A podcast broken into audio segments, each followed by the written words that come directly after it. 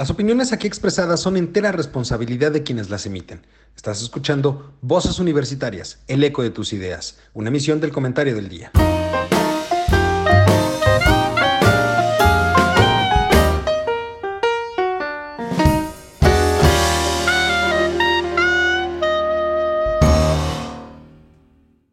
Hola, ¿qué tal mi querido público culto y conocedor? Ya es martes martes de voces universitarias como cada semana.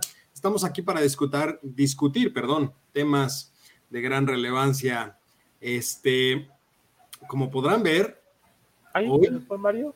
al parecer, estamos Charlie y yo. Eh, ya llegó Mario. Ya, ya estoy entrando, ya, ya llegué. Ya, ya había un problema. Sí, ya, ya, ya estoy aquí, don Eduardo, muchas gracias. Lo que pasa es que había un este, problema en la señal. El que no va a estar hoy es el doctor Araque. Como ya es costumbre, pues se le pasará, como diría el clásico, pues a torcer el brazo con un día. ¿No? Por lo menos, por lo menos diría yo, es justo y necesario que ahora sufran las consecuencias de su falta de interés y responsabilidad. Además, hay que, hay que agregar, y, Charlie no me lo va a dejar, no me va a dejar mentir, él fue el que instauró la idea de estar este, descontándole a la gente, entonces... Como buen abogado, como buen abogado. Correcto. ¿no? Entonces merece, merece que se le aplique. Viejo, viejo chilemolero y litigioso. Sí, también. ¿no? Pero bueno, ¿cómo están, Charlie? ¿Cómo estás? Muy buenas tardes. Muy bien, muchas gracias. Este, contento de regresar. He tenido unas semanas eh, muy complicadas, muy pesadas, por eso es que no he podido estar con ustedes, pero hoy me di un tiempecito para estar este, con ustedes y poder compartir un poquito hoy de los temas que traemos de la mano. Muchísimas gracias. Mario, ¿cómo estás? Muy buenas tardes. Don Eduardo, muchísimas gracias. Buenas tardes. Mi estimado Charlie, muy buenas tardes. Qué gusto que ahora compartas con nosotros esta sesión de, martes por la tarde-noche. Y pues muy triste, muy triste porque mi congénere cohabitativo de, de eh, épocas pasadas, pues no va a estar presente por problemas propios de su naturaleza, pero estaremos aquí para, para estar en espíritu con él. Es correcto. Ojalá esté bien y ojalá pronto lo, este, a ver si se comunica, ¿no? O sea, que nos eche una llamada y avísale. A ver, a ver si ahorita con todo lo que le estoy diciendo se anima a venir a replicarme los, los puntos de vista y las opiniones. Pues sí.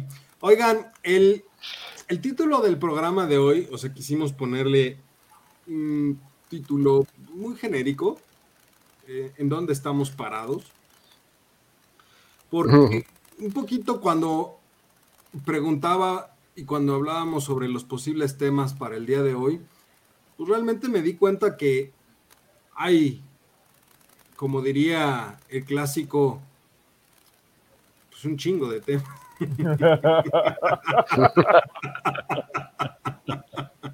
Se dice muchos. No, es lo mismo que decir Utiti Puchal o, o muchos, ¿no? Entonces, tú, estás como el clásico que dice. Sí, no, pero él está como en las medidas este, inglesas, ¿no? ¿Cuántas pulgas caben en una pulgada? Las mismas chinches que en una chingada. Entonces, pues, con esa aclaración, ya quedó la, la dimensionalidad del, modelo matemático. Es correcto.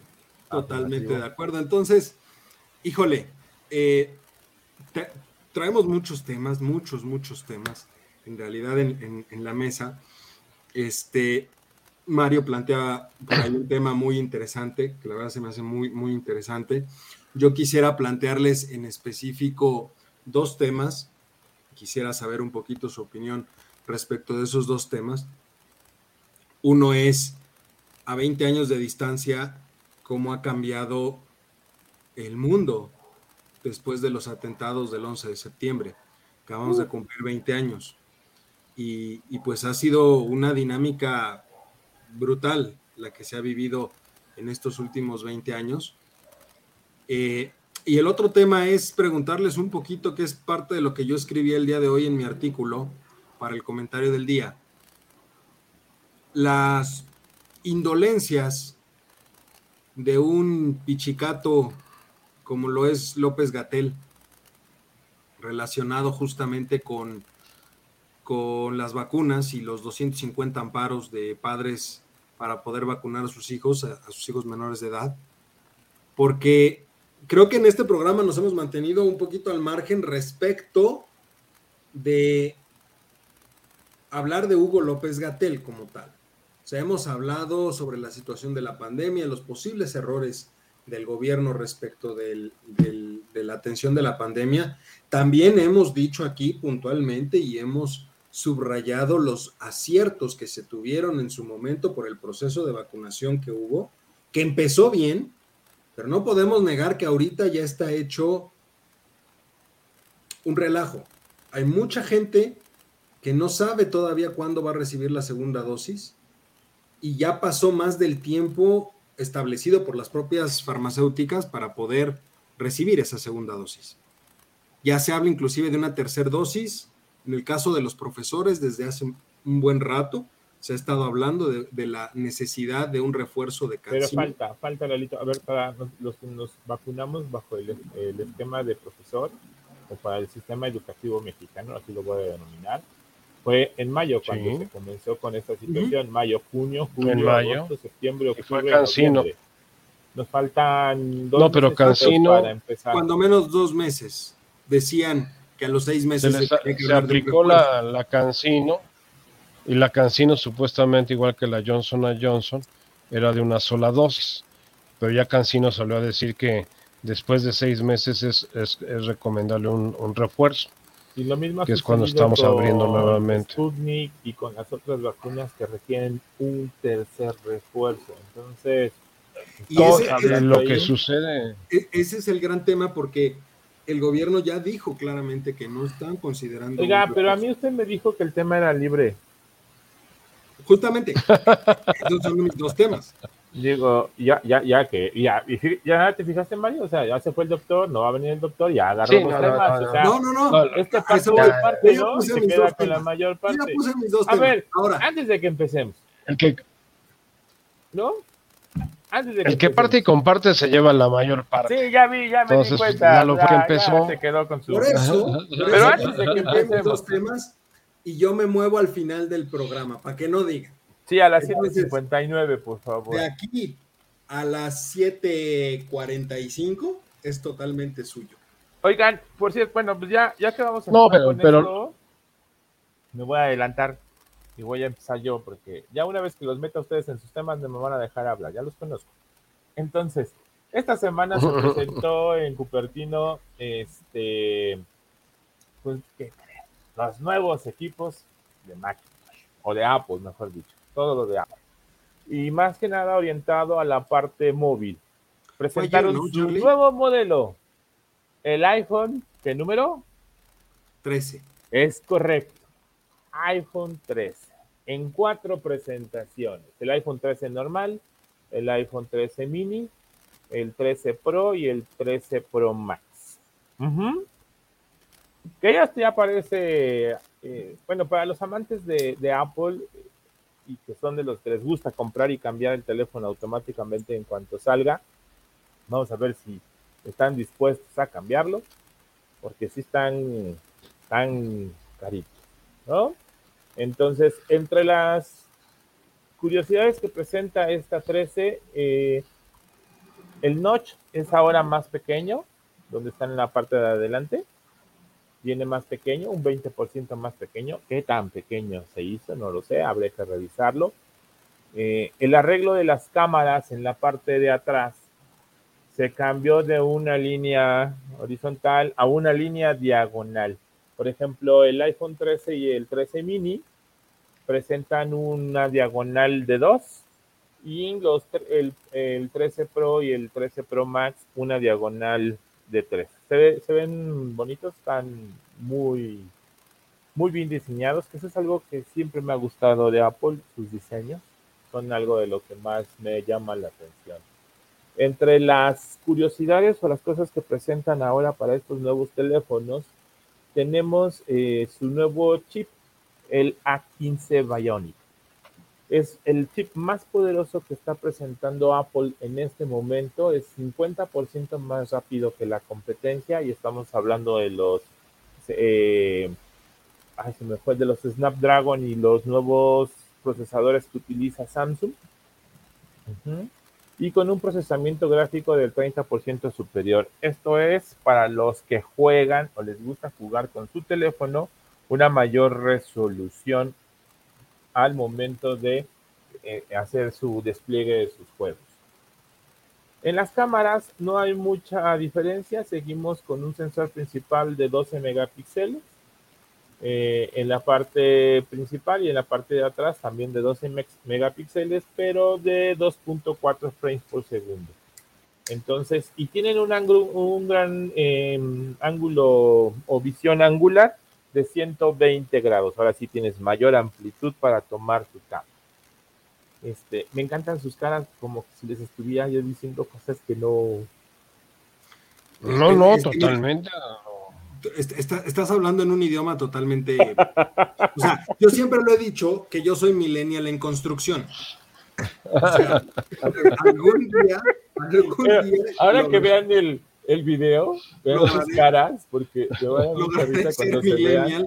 Pero por vía de mientras soy millennial en construcción, y mira que que he evolucionado, o sea, de romper cables, yo lo sé, ¿no? He evolucionado un poco en esto. Vamos a dejar las características técnicas y me voy a las partes más importantes, ¿vale? No les voy a decir nada del tamaño ni nada, nada más que los teléfonos ahora empiezan con 128 eh, gigas en, de los teléfonos de capacidad, 128. ¿Una persona normal se acaba eso? No. Porque yo no me lo he acabado, ¿eh? ¿De cuánto tienes? ¿64 o 128? No, tengo, eh, tengo el de 128. Este, este, es el XR. Yo tengo el de 128. Porque era el más chiquito del XR que salió en ese momento. Ni siquiera había de 64. No, ya lo, más, lo mínimo son 128. Ajá, entonces. Es muy difícil que te lo acabe. Esta, esta mugre, eh, pero es que es, algo muy curioso. Por ejemplo, esto no me lo acabo. y llevo ya un buen rato y y el teléfono creo que lo tengo al 30% o al 40% de su capacidad, no estoy seguro. Tampoco no soy de estar tomando fotos a cada rato y demás cuestiones y, videos y ese tipo de cosas, que es lo que te ocupa más memoria. Pero donde me doy cuenta perfectamente que, y, y no lo entiendo, es, aquí no me lo acabo, estoy pegado a esto todo el día, bajo cosas, muevo cosas y hago cosas con esto y no me lo acabo. Pero en la computadora, que tengo una Mac, eh, así se me llena, así y tengo que estar moviendo cosas a la nube para quitarle o, para liberar carga y demás, obvio, son diferentes maneras de, de, eh, de, compactar la información. Y también toma en cuenta que el almacenamiento en la nube este, es mucho más fácil para un teléfono que a veces para una máquina, porque casi en el teléfono casi todo se va subiendo a la nube, dejan una poca parte ahí, entonces hay que tener mucho cuidado con esa parte. Eh, los teléfonos van a estar disponibles a partir del 24 de septiembre, por supuesto, en Estados Unidos. El costo más bajo es de 700 dólares, 699 para que se sienta más bonito. 699 dólares, ese es el iPhone 13. Y desde 999 dólares para el iPhone 13 Pro. Mario dijo que nos iba a regalar el, Pro. El Pro. Sí. Sí. nada más que hay que tener cuidado. El propedéutico. Ah, hay que tener cuidado que tanto el 13 Pro y el Pro Max tienen un máximo de un terabyte. O sea, un terabyte de memoria. Un terabyte de memoria. Entonces hay que. Pero, a, ver, hay que ser muy sincero, Charlie. Este tipo de teléfonos, digo, a mí me encanta la marca. Yo soy fan de la marca, debo decirlo y debo de aceptarlo. Tengo MacBook, tengo eh, el, tengo iPhone, tengo... Por la facilidad de trabajar con ellos. Y tengo el iPad, o sea, el hecho de que se pueda conectar todo es padrísimo y que tengas todo disponible en todo momento, pero a esos niveles, pues son teléfonos que no son para una persona común. No. Porque no, nunca le vas a sacar el provecho real a esas cosas. Fíjate que, te voy a comentar un caso. Tenemos un amigo mi esposa y yo, que trabaja en, ay, en una revista muy importante. Ahorita te digo, a ver si me acuerdo del nombre. ¿Quién? Este... Tan importante es que ya se le olvidó el nombre de la revista. Sí, pero es que casi no la, yo no la reviso mucho. Vanity porque Fair. no es de tecnología y tampoco es de eso, es de política, finanzas y demás. Pero ahorita te, Este, ahorita te busco el nombre. ¿Entrepenur o quién? No. Ay, es algo de, de los más ricos. ¿Expansión? No. Forbes. Ah, Forbes. no, Forbes. Forbes. No, Ahí. pequeño detalle, pequeño Sí. detalle, Forbes. Ajá, entre- trabaja en Forbes. Y él me decía, eh, Fernando Luna, eh, que es el fotógrafo, que él, pues, obvio, traía todas sus cosas impresionantes, cámaras, luces, ya sabes, los fotógrafos cómo son. Y que cuando conoció el iPhone, de los últimos, cuando ya tuvo la, la oportunidad de trabajar con uno, dice, ¿sabes qué? Ya no necesito mi cámara le compro aditamentos a mi teléfono y puedo trabajar con él perfectamente bien porque tiene una calidad de fotografía brutal. Y obvio, el almacenamiento que tiene para sus fotos, eso es lo que eh, utiliza. Como es de la vieja escuela, no deja de trabajar con sus viejas cámaras, pero cuando tiene que sacar la noticia o está en el momento o tiene está ahí justo en el momento de la nota, con su teléfono sale. Entonces, creo que, por ejemplo, para ellos puede ser una buena opción. Pero, por ejemplo, ¿tú qué recomendarías para, pensando ahora que estamos ya en, un- en- en un momento en donde pues, prácticamente la tecnología se volvió ya uno a uno con los Esta procesos semana te mando mi columna donde voy a dar las recomendaciones de teléfonos. Yo, yo le pediría a la gente que nos está viendo, que son miles, por supuesto, en, Obviamente. en el extranjero, ¿no? Y en Nos todo ven- el mundo, y en todo el mundo. nos ven mucho allá en Asia, China, Hong Kong y todos esos lugares, o sea... Es que va a depender, Lalito. A ver, ¿cuál No, es tu no, presupuesto? digo que, que la gente tenga en cuenta que llevas 10 programas diciéndome que vas a mandar la columna. Ya te la voy a mandar. Es que he estado muy ocupado, la verdad, pero bueno. A ver, contestando tu pregunta. ¿De cuánto es tu presupuesto? ¿Para quién es el teléfono y eso. qué es lo que vas Ajá, a a ver, utilizarlo? te lo pongo así, una recomendación. ¿Cuál recomendarías tú para alumnos? Porque ya los chavos... qué? ¿De qué? están- de alumnos de universidad, profesores universitarios y los otros que abundamos mucho en esta vida, los freelancers. Si eres una persona que no requiere de mucho conocimiento para manejar un teléfono, un iPhone. Ujú. ¿Por qué? Son muy intuitivos, no necesitas mucha configuración, son muy prácticos para trabajar con ellos. Ahora, si te gusta investigar, trabajar, cambiar, mover, con un Android puedes trabajarlo tranquilamente. Ahora, hay Android de gama, ba- eh, gama media y de gama baja muy buenos. Ujú.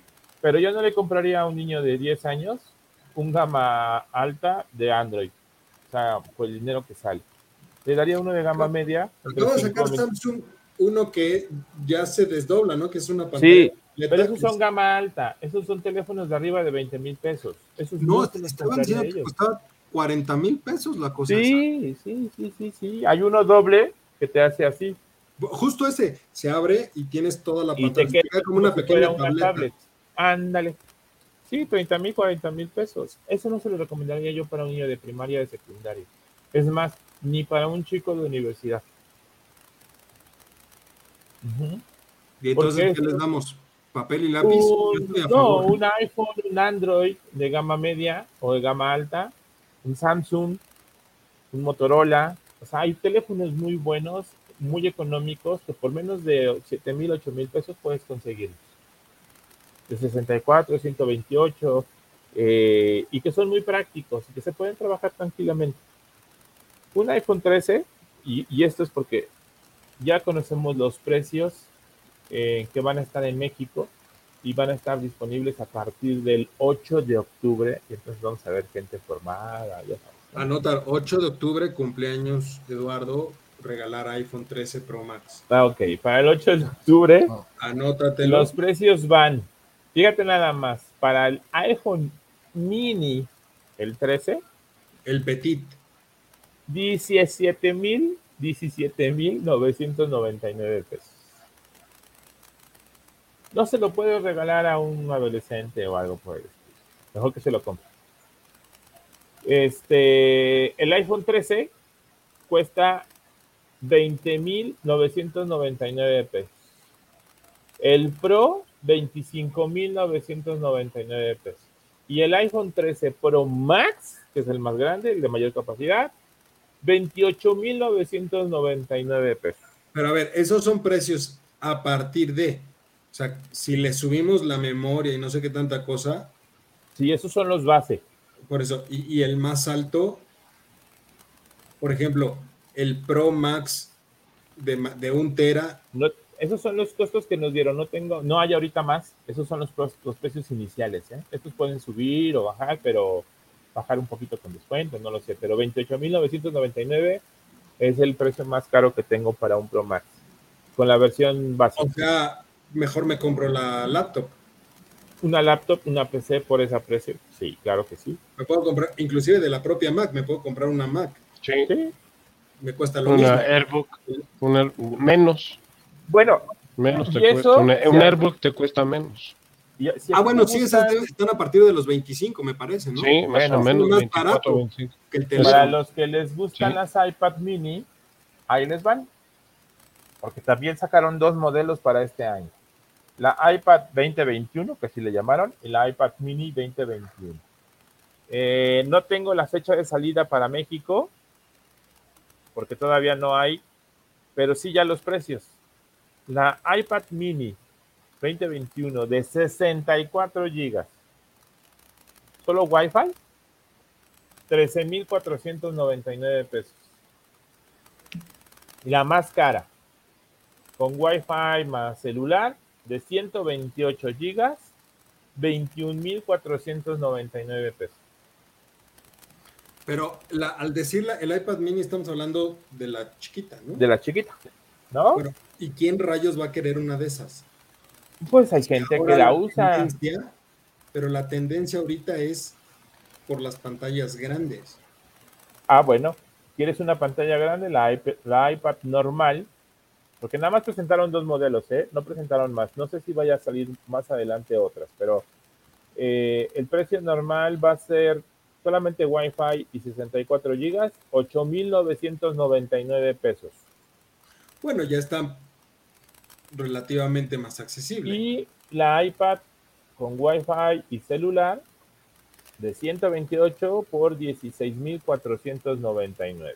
A ver, cu- cuando dices con celular, es nada más para ponerle el chip. Es o sea, correcto. Tener, el internet, tener internet, digamos. O sea, Constante. un plan de, de datos, Un ¿no? plan de datos, ajá. Entonces agrégale el plan de datos por 200 pesos más y ya tienes este, tu iPad con Wi-Fi y más celular. Pero yo no sé si estas ya acepten llamadas, ¿eh? Creo que no. Solo no. mensajes de texto No, no sé. y el no. internet solamente. O sea, en, en realidad. Pu- es- Puedes, puedes este, vincularle tu WhatsApp y que opere con la aplicación de Creo WhatsApp. que en- sí. Sí, eso creo sí que se sí. lo puedes poner Creo y también este en la otra cosa que hay de Telegram. mensaje, Inta- eh, Telegram. Telegram Ujú. también lo puedes integrar a la, a la iPad. Ujú. Y y- ya por último, para cerrar este tema de- del evento de, de Apple, presentaron los eh, modelos de Apple Watch. ¿Tú tienes uno, no, Gaelito? Pero este es, este es la, la- el, el primero, La serie 1. la serie 1. Bueno, esto va a la serie 7. No tengo Ah, los precios, no tengo los precios, pero son más resistentes, con un cristal más alto, redujeron eh, el margen de la pantalla, porque ese creo que tú traes es muy ancho, el margen. O sea, ¿cuánto me dan por este ya ahorita? Eh, 20 ese ya se va a un museo. El Museo de la CFE. Entonces hicieron más delgadito, llega, te digo que con un cristal más grueso. Eh, y esto es lo que me da mucha risa, es que dice que resiste al polvo y le da la capacidad de soportar mejor el entorno como la playa. Los nuevos. Ah, bueno, es que déjame decirte que esta, esta mugre, ah, digo, la verdad es que procuro cuidar bastante las cosas, pero, pero aún así esto se, se, sea, ya se ve rayadón, ¿sí? un poquito rayadón. Ajá. Y este nuevo lo puedes sumergir 50 metros. O sea, si me tiran al canal, si se inunda Ecatepec, aguanta. Si andas, si andas en Tula, allá en, tus lares de Hidalgo, si vas a Tula, y no te pasa nada, Miquel Lalo. Te encontramos. A mí, quién sabe, pero al reloj, el reloj Al reloj sí lo vamos a encontrar. El reloj va a estar... Bueno, y eso es padre, Lalito, porque aparte trae una mejora en batería. Sí, que encontremos al reloj en lugar de a ti. Eso es padre. Con el reloj lo vamos a encontrar, vamos a encontrar a Lalito porque va a estar ahí pegado. No, oye, y, el iPhone también es contra agua, ¿no? Tengo entendido. Sí, una parte, digo, digamos un metro de agua, o sea, un metro sí se puede sumergir. Sí, sí, sí, Obviamente, si lo sumerges 5 o 10 metros, pues ya valió gorro eso. No, ya, pero mira, es, el, riesgo es el al baño y lo sacas rápido. Exactamente, o sea, es el riesgo de los que se dedican a estar revisando el teléfono. Para meterlo ahí, que se seque y no sé qué tanto rollo hacíamos un kilo de arroz. Un kilo, de, arroz, Para, que, vengan en la noche los chinos a arreglarlo. Sí. bueno, pues esto es lo, lo, que esta semana en cuestión de tecnología se dio a conocer, eh, sobre todo los equipos Apple. Este es uno de los eventos más importantes del año, porque hay que recordar que Apple genera tendencia y genera mucho ruido con sus equipos. Pero más les da un, un toquecito de color. Estaba buscando los colores en los que van a llegar los teléfonos y yo, por ejemplo, pues dicen color azul, azul medianoche, blanco estelar, rosa y rojo. Y los Pro vienen en azul sierra, plata, oro y grafito. Yo te creo. Yo es que no sé qué es un azul sierra. Ni, mucho menos que es un azul medianoche. si tú no sabes, yo ni los veo, mijo. No, no, yo la verdad, esas son cosas que a mí, digo, me gusta mucho verlos porque generan este, tendencia en tecnología. Tienen una bonita estética, o sea, a diferencia de otros teléfonos, yo siempre lo he dicho, los iPhone tienen bonita estética, se ven bien. Y aparte son, son equipos que duran, ¿no? Porque ellos mismos hacen la obsolescencia. Eh, la misma gente de Apple, yo tengo un iPad generación 2 que se quedó en mi sistema operativo, creo que es el 10 o el 11, y ya no sube, ya no, ya no se actualiza, pero sigue trabajando, sigue respondiendo bien, este, lo utilizo ya nada más para como sistema de entretenimiento personal, porque ya no me sirve para el trabajo apenas acaban de cambiar el iPad mis papás, ellos tenían iPad mini. Ajá. Eh, pero de la primera iPad mini te estoy hablando. Y apenas, apenas este año, a principios de este año, cambiaron el iPad. Pero te estoy hablando que el iPad mini que ellos tenían les duró cinco años. Sí, sí, sí te creo, ¿eh? te creo. Fueron de las primeras iPad mini que salieron. Entonces, estamos hablando más o menos de hace unos 10 años. 8, 10 años. Y es el tiempo que les duró el iPad. Y hasta ahorita lo cambiaron porque ya, obviamente, ya después de tanto, ahora sí ya se empezaban a trabar, este, ya no se actualizaba nada, ya no quería jalar bien las cosas. Ya no se actualizan desde hace más de 5 o 6 años. Pero no, siguieron trabajando bien. Por ejemplo, los, algunos programas que funcionaban dejaron ya de funcionar. Porque ya no tienen una nueva versión. Exactamente. Entonces, pues ya llegó un punto donde ahora sí literalmente dijeron, pues ahora sí que ya dieron lo que tenían que dar y vámonos ya. ¿Y sabes qué es lo más triste de esto? Que por ejemplo equipos como los de tus papás, que no se pueden ya actualizar, no se pueden donar. Porque no hay manera de que les pongas alguna aplicación que funcione para los niños de hoy. y es una tristeza. Sí, porque se vuelven basura. Exacto, y basura tecnológica, pero lo peor de todo, Lalito, es que esos equipos siguen funcionando. Ah, sí, por supuesto. O sea, son equipos muy buenos. En ese sentido, ya no me puedo quejar. O sea, pagas 20 mil pesos y dices, bueno, no lo voy a cambiar en unos próximos 5 o 6 años. Pero es porque el sistema operativo, las aplicaciones y todo lo nuevo que viene te empuja a cambiarlo. Pero si tú compras un teléfono de estos, yo te puedo asegurar que en los próximos cuatro años no tienes necesidad de cambiar de equipo. No, pues finalmente, esta, esta cosa yo la compré hace dos años. ¿Y no la piensas cambiar en el que sigue? o sea, este es el XR, o sea, me sorprende que ya, ya vayamos en el 13. O sea, ya, hay tres, tres modelos después de este. Es correcto. Y sigue funcionando bien. Esa, esa yo creo que es una de las ventajas competitivas que tienen estos equipos. ¿Son caros? Sí, pero te duran mucho. Digo, si los cuidas, claro está, ¿no? O sea, si no tienes manos de estómago. Es correcto. ¿no? Pero bueno, oigan, vamos a un corte de volada y regresamos con el tema de Don Mario. ¿Me eché media hora? Vean, te echaste media hora para que no, para que no digas, Don Mario, él te tomó, él te tomó el Sí, yo, yo, estuve cronometrando. Yo estuve cronometrando. Él se va a colgar la siguiente media hora para que veas. Por eso Oigan, es que yo no vine la semana pasada. Minutos, cinco minutos. tenía que recuperar lo que no había visto. Ya. Sí. Pero bueno. Volvemos en un momento. Si quieren ver el video de Apple, está en YouTube. ya estamos de vuelta en este programa Voces Universitarias. Don Mario, ¿qué temas tenemos para hoy? Don Eduardo. Pues mira, primero me gustaría puntualizar sobre lo que nos platicaba Carlos, que es muy interesante, este fenómeno de, la tecnología, y que es uno de los puntos que vamos a tratar ahorita sobre el evento de Davos de este año. Eh, me llama mucho la atención que una empresa de origen anglosajón como es Apple bautice a un producto con el número 13.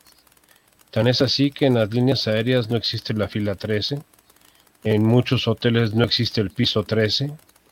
Y, ellos, y Apolo 13, pues fue el de Houston, tenemos un problema. Entonces, este, me llama mucho la atención esta apuesta que está haciendo Apple a la cultura, vamos a llamarle coloquial o general del pueblo anglosajón, con el número 13, ya que es un número cabalístico que pues llama mucho la atención que se hayan aventurado. Esperemos que no vaya a ser el némesis de Apple ante la competencia con esta, este lanzamiento del número 3. Por otro lado, otro comentario que me llamó mucho atención del, análisis que hacía Carlos es eh, la parte del de, el avance tecnológico tan poderoso, tanto del procesador como de la capacidad de almacenamiento que ya estamos hablando de terabytes y de la capacidad de conectarse a la nube. Eh, pareciera que, como tú bien lo mencionabas, Eduardo, pues los comunes y corrientes no llegamos a tanto en este momento. En ah, este momento. Eh, lo que se nos va a presentar en los próximos años, eh, yo pienso que va a ser muy diferente. Y lo estamos viviendo en ambientes tan cercanos como la universidad, en donde ya Moodle ya no es en los servidores de la universidad, sino ya son en los servidores de una nube y que muchos de los procesos que antes hacían de manera directa en un servidor eh, propio, lo estamos transfiriendo a eh, este famoso servidor de la nube. Y entonces ahí vienen cambios radicales que es parte de la, de la visualización de lo que platicábamos de eh, la reunión de Davos de este año, que por cierto fue la reunión número 50, el Foro Económico Mundial inició en 1971 con la creación de la fundación por parte de Klaus Schambon, que es el fundador, es un, empresario y economista de origen alemán, pero mm, dado a que nació prácticamente al inicio de la Segunda Guerra Mundial, su familia se fue a Suiza y desde Suiza sus primeras etapas de vida las desarrolló en este país. Después regresó a, formar parte de la generación de los eh, constructores de la Nueva Alemania y para 1971 era un destacado economista y empresario en Alemania con esta reconstrucción que había dado Alemania después de la Segunda Guerra Mundial y eh, crea el Fondo Económico Mundial el, perdón, el Foro Económico Mundial a través de un modelo de una fundación en 1971. A partir de esa fecha es la famosa reunión de Davos en las montañas de Suiza, en este pueblito, vamos a decir, de, de turismo invernal por su gran auge en el aspecto del esquí, pero que reúne pues tanto a jefes de Estado de todo el mundo como a intelectuales, como académicos, como autores, que van y exponen y dialogan durante una semana sobre los, lineamientos en el que el mundo tiene que seguir. Esta reunión, por primera vez en la historia de sus 50 años, así que celebraron los 50 años de, de, Davos, del Foro Económico Mundial, con una, con una reunión en línea, no fue presencial. Nadie se presentó físicamente a Davos eh, con el, ahora sí, con el supuesto detrimento del costo de, viaje que esto representó desde el punto de vista transportar a las diferentes eh, grupos de personas que iban a estas comitivas que normalmente iban por parte de los países. En nuestro país varios presidentes, varios presidentes fueron a Davos. Obviamente ya sabemos quién nunca ha ido ni se ha parado. En el primer año el que fue o sea, el año 19 el que fue fue este, el canciller Marcelo Ebrard y, fue el que representó a México. Pero ya México ya muy detrimentado a la diferencia de lo que fue esperar a la delegación mexicana, que llegó a llevar hasta 300 personas, eh, tanto del mundo empresarial como del mundo académico, como del mundo político, encabezados por los presidentes del país, en lo que fue eh, a partir del sexenio de Carlos Salinas de Gortari, de Ernesto Cedillo, Vicente Fox y Calderón. En el 70, desde, López Portillo hasta ahorita, ninguno ha faltado. No, ninguno ha faltado, efectivamente. Cuando menos una vez durante su sexenio han estado en el foro de Davos. Han estado en el foro de Davos, inclusive como tú bien lo mencionas, no solamente de Carlos Salinas de Gortari a la fecha, sino también estuvo presente, el primero que estuvo presente en Davos fue el, eh, López Portillo, José López Portillo, también estuvo Miguel de la Madrid presente, pero los que eran más asiduos por, por su naturaleza como economistas fueron tanto Salinas como este Cedillo y después. Cedillo forma parte, según yo, del comité. No, no. Actual, actualmente Cedillo, Cedillo, desde que dejó la presidencia de este país, fue nombrado el director de estudios económicos de la ONU. Que aquí no le hacemos publicidad ni propaganda de que tenemos un expresidente colocado en las grandes ligas mundiales, quien resolvió la crisis del 2008 del sistema financiero mundial fue Ernesto Cedillo, que aplicó el mismo modelo que aplicó aquí en México con el FOBAPRO, el tan discutido y tan vilipendiado y tan eh, denostado modelo del FOBAPRO. mucha gente con presencia, ¿eh? o sea, recientemente, ah, no, definitivamente. dejó la presidencia de la OCDE este, José Ángel Gurría, ¿eh? que fue secretario de Hacienda y canciller de, de, de, Ernesto Cedillo. A Carstens, como gerente del BIS? No, del, Banco Central de Pagos de Basilea, Suiza. O sea, él, es, el, es, el, jefe de los banqueros centrales del mundo. Y casi iba a ser el director del Fondo Monetario Internacional. y desde épocas de los años 60. ¿eh? Hemos, hemos brillado internacionalmente, o sea, México sí ha brillado internacionalmente. Claro. digan lo que digan, inclusive, el que recientemente está por cumplir o ya cumplió su siglo de vida, don Luis Echeverría, pues en su momento causó muy buena impresión en la ONU, tan es así que estuvo nominado nominado para poder este, ocupar la Secretaría General en su momento, ¿eh? con todo este estuvo, rollo. Estuvo nominado en dos distinciones internacionales. Eh, como posible secretario de la Organización de las Naciones Unidas y como Premio Nobel de la Paz por sus intervenciones en Centroamérica y América Latina.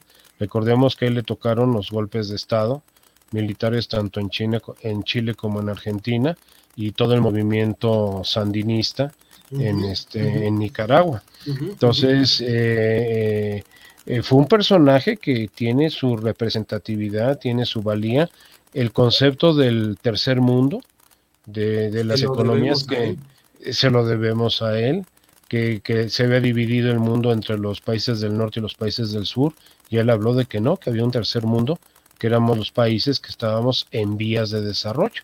Posteriormente. Y a Cedillo le debemos el término de globalización.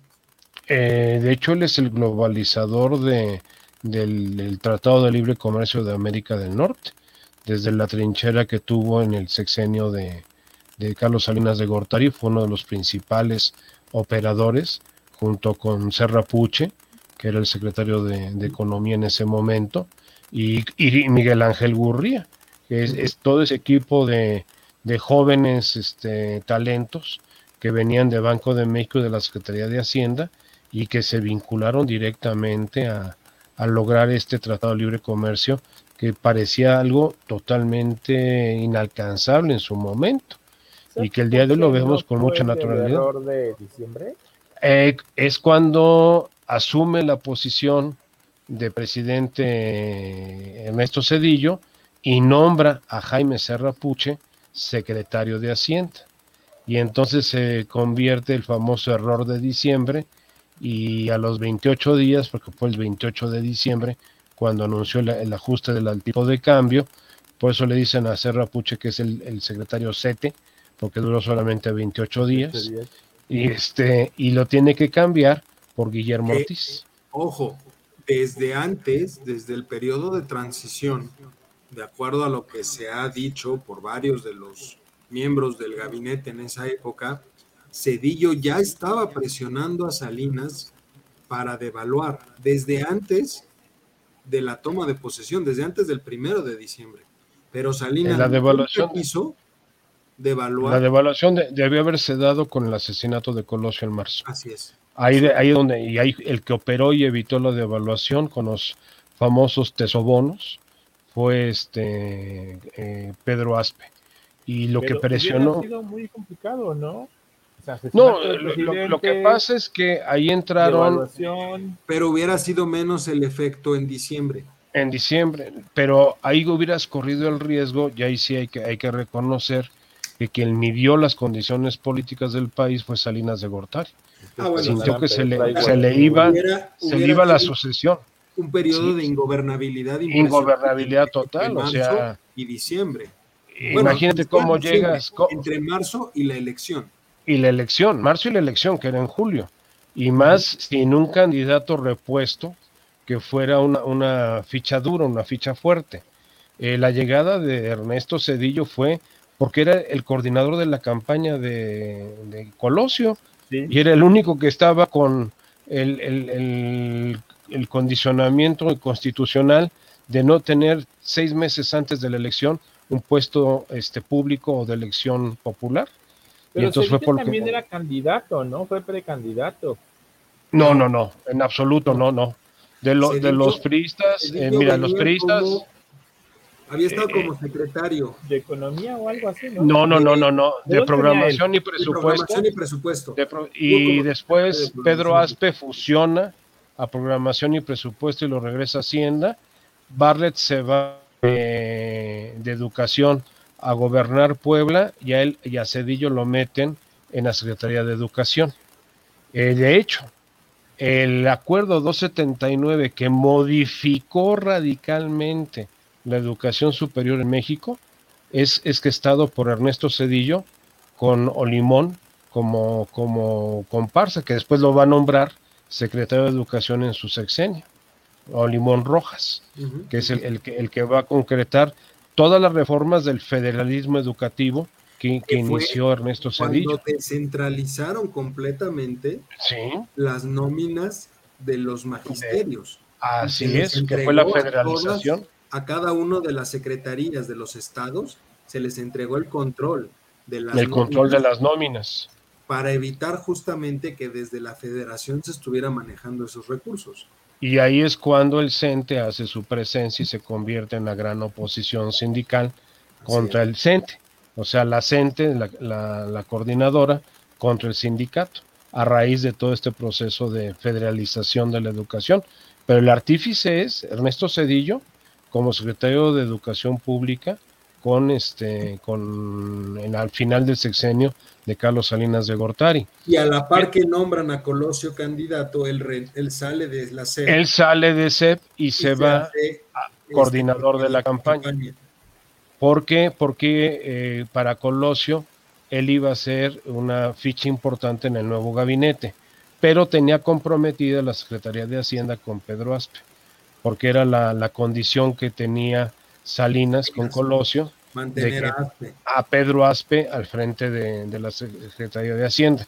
Era un movimiento único, ¿no? Porque normalmente no se pasaban los secretarios igual en la misma situación, tenían que renunciar y traer uno nuevo, ¿no? Pero pues de hecho, la única no necesariamente, no, no, necesariamente. las únicas veces que yo recuerdo, a lo mejor ustedes me corren, pero las únicas veces que yo recuerdo que se ha, brincado un secretario de una administración a otra fue este caso en específico y José Antonio Mid en el cambio de Calderón a Peña Nieto? Yo, yo me iría más atrás. Ortiz Mena. Ortiz ah, Mena fue secretario de Hacienda de Adolfo López Mateos y de Gustavo Díaz Ordaz y llegó a ser secretario de Hacienda de, Luis Echeverrí. De Luis ah, Echeverrí. Al segundo año lo mandaron como presidente del BID, del Banco Interamericano de Desarrollo. Entonces, ese es un caso. Otro caso también que fue muy crítico es el de Jesús Silva Gerso. Jesús Silva Gerso Márquez, este Flores, que es el padre, Márquez es el columnista eh, de Flores. Eh, él entra en la última etapa del gobierno de, López Portillo, sustituyendo a este que estaba en Hacienda, Romero Colbe, que era el que estaba en Banco de México, y ahí entra Carlos Tello. Y en Hacienda estaba, ay, ahorita se me va quién estaba en Hacienda, que es un gran economista que se retiró a vivir a Morelos, este David Ibarra, David Ibarra era el secretario de Hacienda con López Portillo y lo sustituye Jesús Silva Gerso y termina el sexenio con eh, y López Portillo la renegociación de la deuda con De la Madrid. Con De la Madrid y, después secretario de Hacienda. Él, continúa siendo secretario de Hacienda y es el único secretario eh, del Estado que le ha renunciado a un presidente por vía periódico. O sea, la, renuncia de Jesús Silva Gerso eh, fue después de la Convención Nacional de Bancaria, de los banqueros, este, le presenta la renuncia porque tuvieron una fricción él y Carlos Salinas de Gortari en la reunión.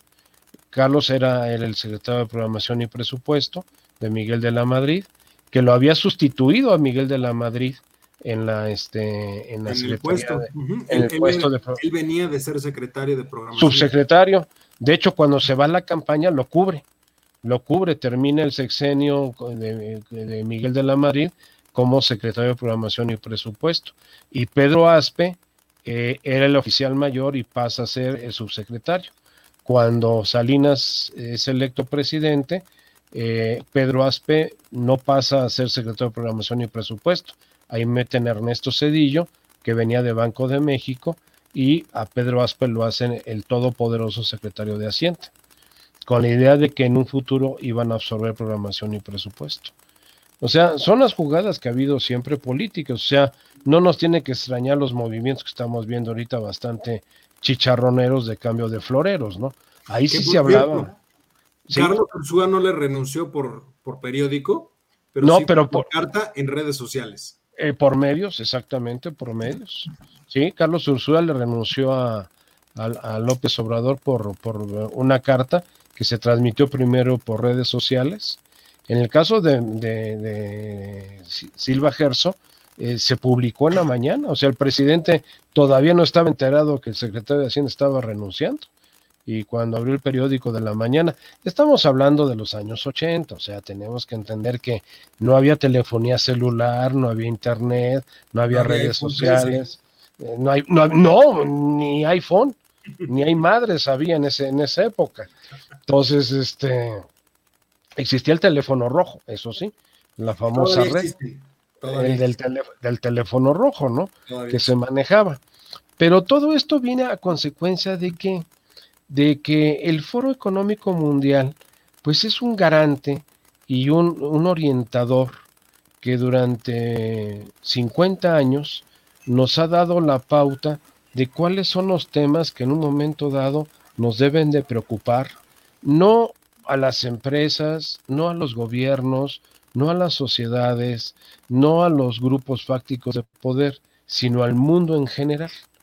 Este año, este año Davos, eh, vamos intituló o bautizó su evento con un tema muy interesante que se llama el Gran Reinicio, The Great Reset en, en inglés como lo, como lo manifestó, y habla de siete puntos. Siete puntos que implican el problema del cambio climático. El primer punto es cómo salvar a nuestro planeta y que aborda todo lo que es el cambio climático. Y no solamente desde el punto de vista de la geografía y de el manejo de si llueve mucho, llueve poco o si hay incendios. No, sobre lo que puede desatar desde el punto de vista sistémico un cambio de clima a nivel global y más que se está acelerando. Lo que esperaban que... Coincidió, coincidió con la publicación de los rankings de competitividad internacional.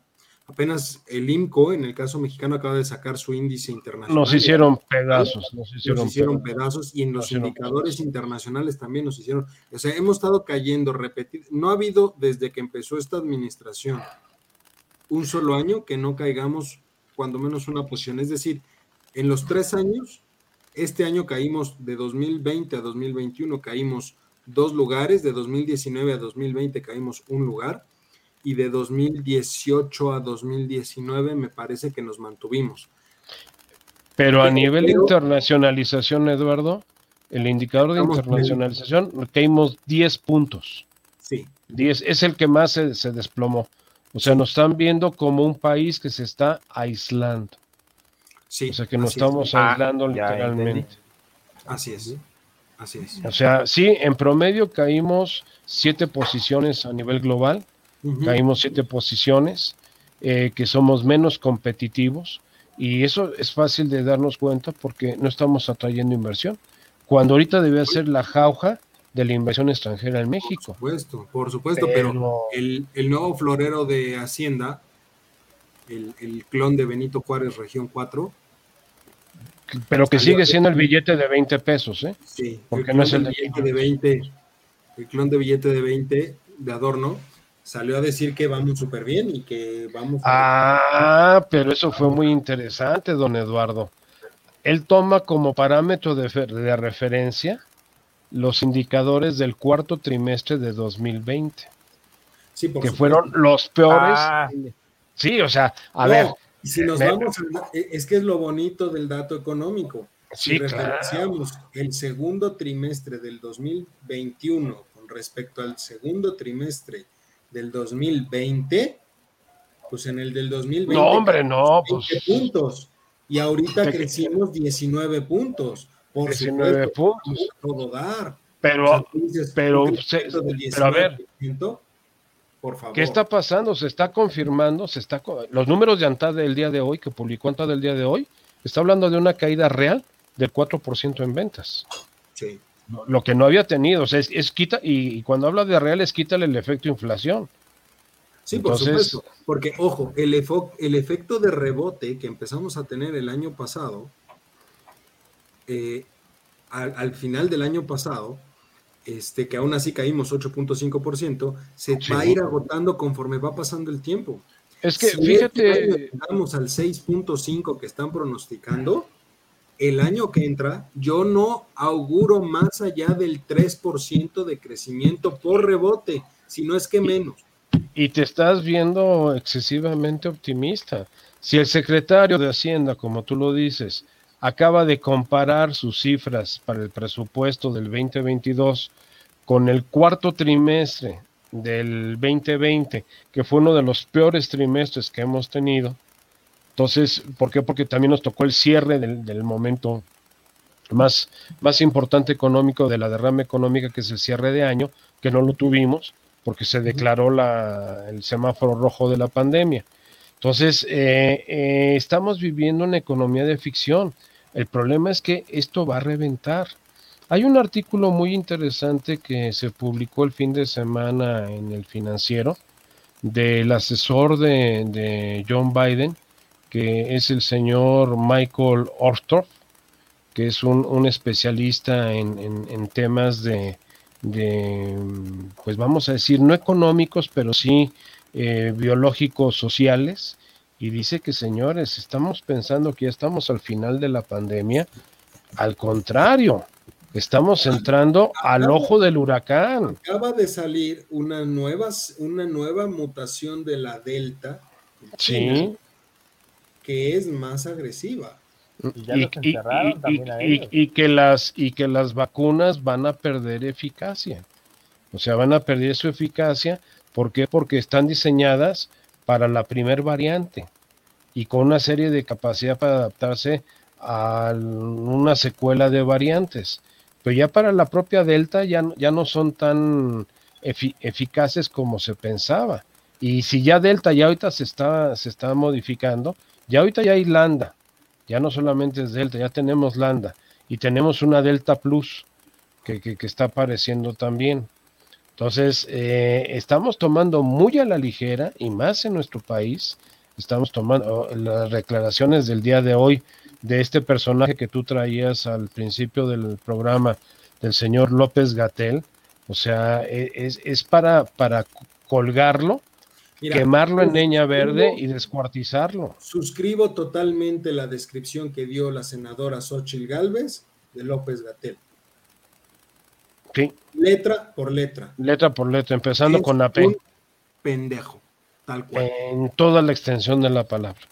Pero no, déjame decirte que no lo es. Es un lamebotas, eh, en, en el término más adecuado para el programa, porque hay otra parte que también se lame, y este y que mucha gente acostumbra a lamer. Entonces, pero quedémonos en lamezuelas o lamebotas de, de su jefecito, aunque ya su jefe ya por lo que se ve ya no lo soporta, ¿eh? O sea, ya lo tiene.